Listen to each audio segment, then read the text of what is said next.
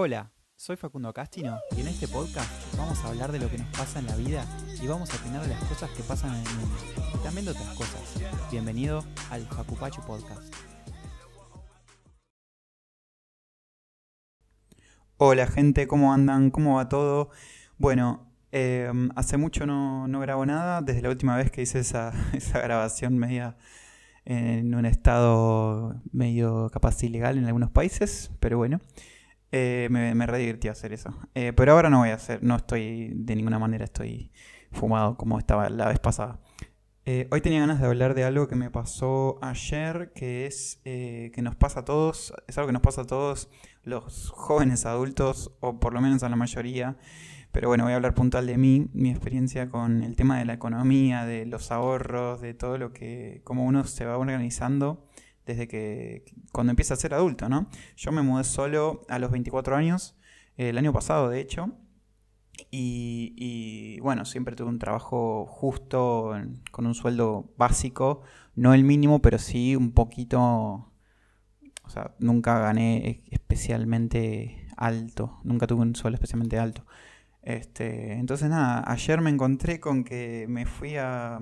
Pagué todas las cuentas, ¿no? Pagué, el gas, pagué la luz, pagué las expensas, el alquiler, este, pagué la tarjeta y entonces dije, chao, me voy a comprar la comida del mes, ¿viste? Para estar tranquilo, que en el mes voy a poder comer. Bueno, me voy al súper, me fui a... Me fui a comprar... Eh, ¿Cómo es? Me fui a comprar carnes, me fui a comprar fideos, verduras, todas las cosas que uno compra para estar tranquilo en el mes, frutas también.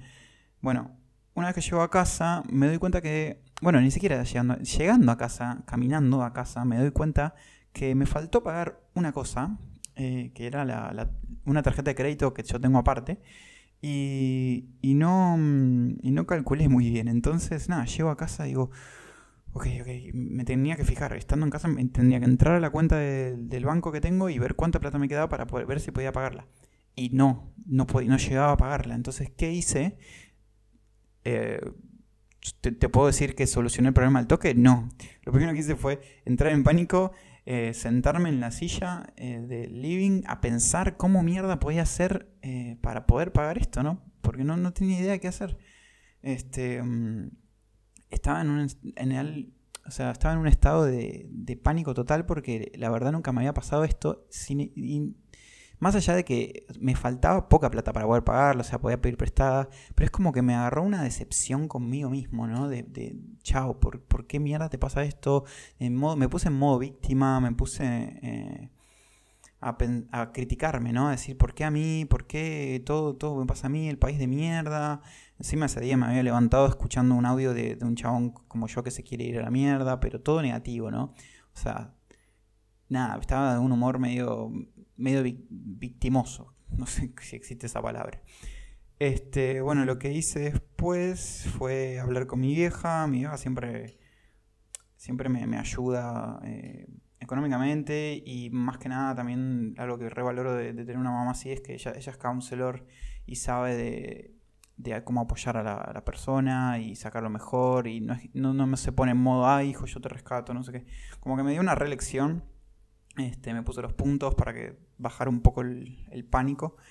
Me dijo, te tranquilo, no sé qué. Bueno, ahí me quedé un poco más tranquilo y empecé, ¿no? Empecé a, hacer lo que tenía que hacer desde el principio, que es, ok, bueno, me falta plata, ¿cómo puedo hacer para conseguirla? Buscar un trabajo, buscar lo que sea.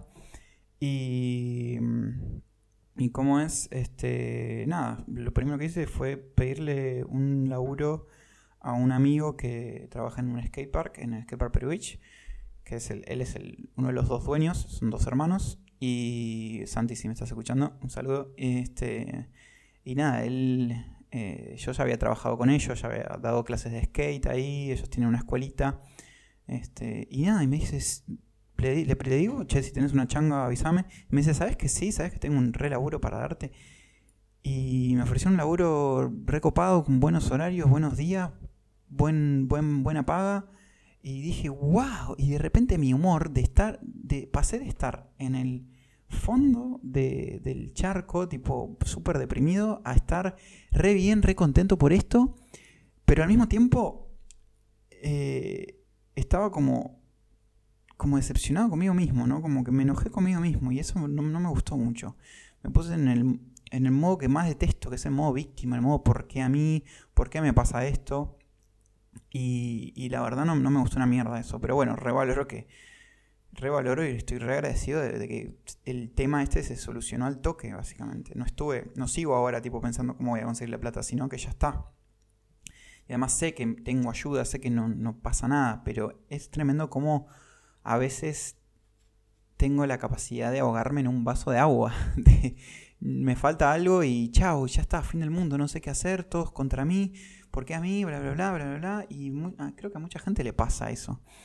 Em, nada, lo que quería decir con esto es que es muy, es muy loco como a veces pensamos que estamos bien, pero después nos pasa, nos pasa algo, lo más mínimo, y ya entramos en modo modo el fin del mundo, ¿no? Y, bueno, por suerte se solucionó el tema este. Yo estoy ahora en modo operativo para vender el auto, para vender todas mis cosas y irme al exterior. Estoy entre irme a Dinamarca y, Holanda, más que nada convencido de, Dinamarca, porque es lo que más averigüé y es lo que más me gusta. Y, y bueno, al tener la ciudadanía europea también no es que puede estar atado a una opción, entonces, estando allá, ya está, puedo trabajar allá y todo. Nada, estoy listo para una reaventura en el exterior y, nada, estoy re emocionado y practicando el inglés y haciendo de todo para poder llegar tranquilo al año que viene, que sería marzo, abril, por ahí, cuando esperemos que haya pasado un poco la pandemia. Este, así que bueno, gente, lo que quería transmitirles es que no entren en pánico, no, no flasheen que todo se va a terminar, porque nunca se sabe cuándo eh, las cosas las cosas buenas vienen y siempre hay que estar en modo positivo en pensar que las cosas buenas llegan, en que todo se va a solucionar.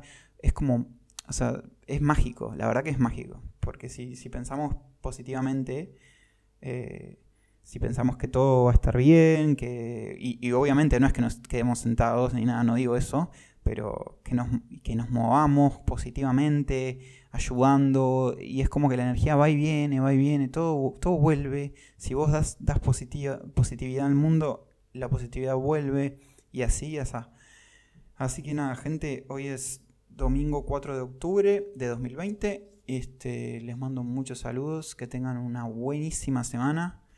Este, y, y bueno, pensamientos positivos y les deseo lo mejor. Soy Facu Castino, un abrazo.